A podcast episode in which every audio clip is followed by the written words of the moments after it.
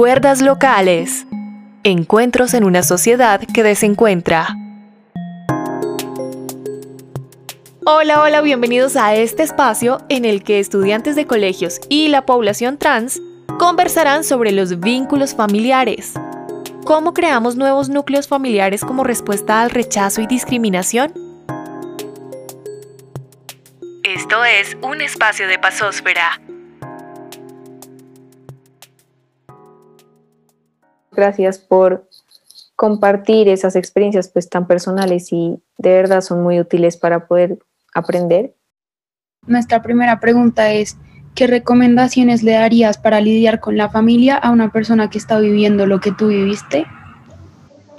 Bueno, eso es, eso es algo importante que se vio dentro de la Liga de Salud Trans, eh, cómo poder hacer un acompañamiento asertivo y un, un acompañamiento sensible a personas en tránsito de género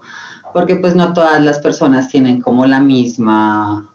como actitud hacia las cosas, como que no reciben las cosas de la misma manera. Algunas llevamos unos procesos más rápidos, como que no nos dejamos afectar por muchos factores y muchas cosas, sino como que tenemos una meta muy bien establecida. No estoy diciendo que las otras personas no, solamente como que se puede decir que somos más arriesgadas, como que no es que no haya miedo, sino como, no sé, hablo por mí, era como una ansiedad de lograr lo que quería, entonces como que era lo que más me movía. Pero también es cierto de que hay personas trans de que no, no lo quieren hacer por miedo, no lo quieren hacer también por el mismo prejuicio que la sociedad desde peques nos ha metido en la cabeza. Entonces, ¿qué le diría yo? Primero que todo, que es su vida que es importante que sepa que su vida nadie la va a vivir, porque nadie le va a devolver los días perdidos, nadie le va a devolver las horas que pudo haber sido feliz, nadie le va a devolver las experiencias que pudo haber vivido, sean buenas, sean malas, pero pues son sus experiencias, hace parte de su vida. Hablo a nivel personal, como que yo siento que sí, o sea, ser una mujer en este momento ha sido muy difícil, pero como a nivel social, pero también era muy difícil cuando yo era cristian y tener como esos conflictos internos, como esa, esa discusión interna todo el tiempo, como, o sea, me acostaba pensando en ello y me levantaba pensando en ello, o sea, no hay vida, no hay felicidad, a pesar de que tienes todo, porque pues en esa época tenía salud, tenía educación, tenía casa, tenía mis papás, tenía mis amigos, pero no, te, no estaba yo, yo no era feliz y eso es triste. Entonces, como que poder aportarle esa valentía a alguien para mí es muy gratificante. Es importante conocer los contextos en los que vive, su familia, sus amigos, qué hace, qué podría pasar inmediatamente si se tomase la decisión, qué podría pasar si no la toma. Entonces, como que no solamente porque muchas, muchas personas trans me han preguntado como que siempre que quieren iniciar su tránsito, lo primero que piensan es en las hormonas, precisamente por esa misma ansiedad, como que necesito verme, eh, lo que decía ahorita Catalina del binarismo y de la hiperfeminización y de la hipermasculinización, como que es que es mi necesidad pasar por gallina ya, yo necesito salir a la calle y que nadie se dé cuenta de que yo soy una mujer con, pene, una mujer trans. Es mi necesidad absoluta, no sé qué, porque es ese afán de poder conseguir esa aceptación por los demás. Y realmente no nos damos cuenta que no nos estamos aceptando a nosotras mismas, porque si nosotras mismas nos aceptamos o nosotras mismas nos aceptamos, como que ya lo demás vale. O sea, como que si me aceptas, si quieres conocerme, si quieres hacer parte de mi vida, bien, bienvenida, me encanta. Si no, también, es tu decisión, así como la mía es esa. Yo respeto la tuya, tú respetas la mía. Yo siento como que realmente es demostrarle que no está sola o solo, como que decirle que hoy en día hay muchas más facilidades y muchas más formas de llevar un tránsito tranquilo, seguro, o sea, sobre todo seguro, no como pues en nuestra época cuando nosotras empezamos con Cata y eso que nosotras somos pollas para lo que tuvieron que vivir otras madres.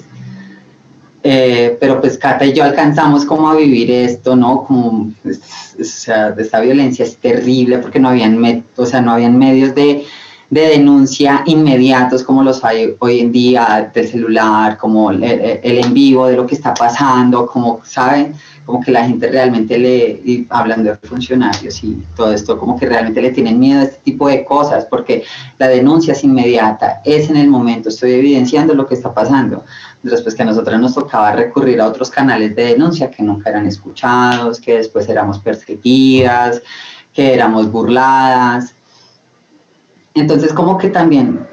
decirles no es fácil, no significa que la tengamos ganada, pero pues hemos avanzado. También me parece chévere como poder aplaudir nuestros logros, como también me parece chévere poder decir, lo hemos logrado, ¿por qué no nombrarlo? O sea, son nuestros logros, son nuestras luchas. Si no los nombramos, si los silenciamos, ¿qué estamos haciendo con nuestra lucha? Entonces, decirle, hermano, hermana, hermane, no es fácil, pero no estás solo. Tienes una familia que no es hegemónica, pero sí es gigante. Y es la familia que te puede acoger. Entonces, como que eso es lo que yo haría, darle esa confianza, ese, ese amor, esa información precisa, concreta, buena, asertiva, no pues digamos en nuestra época, hablo de nuestra época es porque digamos yo empecé a hormonarme por lo que me decía mi amiga, por lo que me decía la otra, por lo que me decía esta, entonces yo terminaba haciendo un cóctel de hormonas y me empezaba, y la otra me decía, no, pero yo ayer me inyecté, inyectese otra, pero tome la pastilla, pero que pongas el parche, y un reguero de hormonas porque una pensaba que entre más consumiera hormonas, pues eso iba a ser, pa, mañana voy a amanecer, mejor dicho, con unos senos gigantes, con el pelo larguísimo, con no sé qué, y voy a salir a, la, comprar el pan como si nada. Eso sucede cuando una se acepta. Yo siento que antes, cuando yo empezaba mi tránsito, yo no podía salir a la calle si no me maquillaba y si no salía así súper, hiper, mega arreglada a 6 de la mañana, como que no sé qué, pero salía por el pan y llegaba a mi casa y otra vez como si nada. Cuando yo me acepté realmente, yo, Saori Balaguera, mujer, parce ya, yo era de las chicas que salía sin maquillaje, ya relajada, me iba a estudiar, me iba a trabajar, lo que fuera, y, o sea, como que tú eres lo que irradias, como que tú eres lo que transmites a la gente. Si le estás transmitiendo inseguridad, si le estás transmitiendo miedo, si le estás transmitiendo todas estas cosas, pues ahí es en donde se aprovechan de ti. Como que eso a mí me enseñó, como que siempre mostrarme fuerte, como que siempre mostrarme, como que yo también puedo, también merezco este espacio, este espacio es mío porque yo también me lo lucho. Entonces, como esa sería como mi misión con una persona que está iniciando su tránsito. Sí, igual como,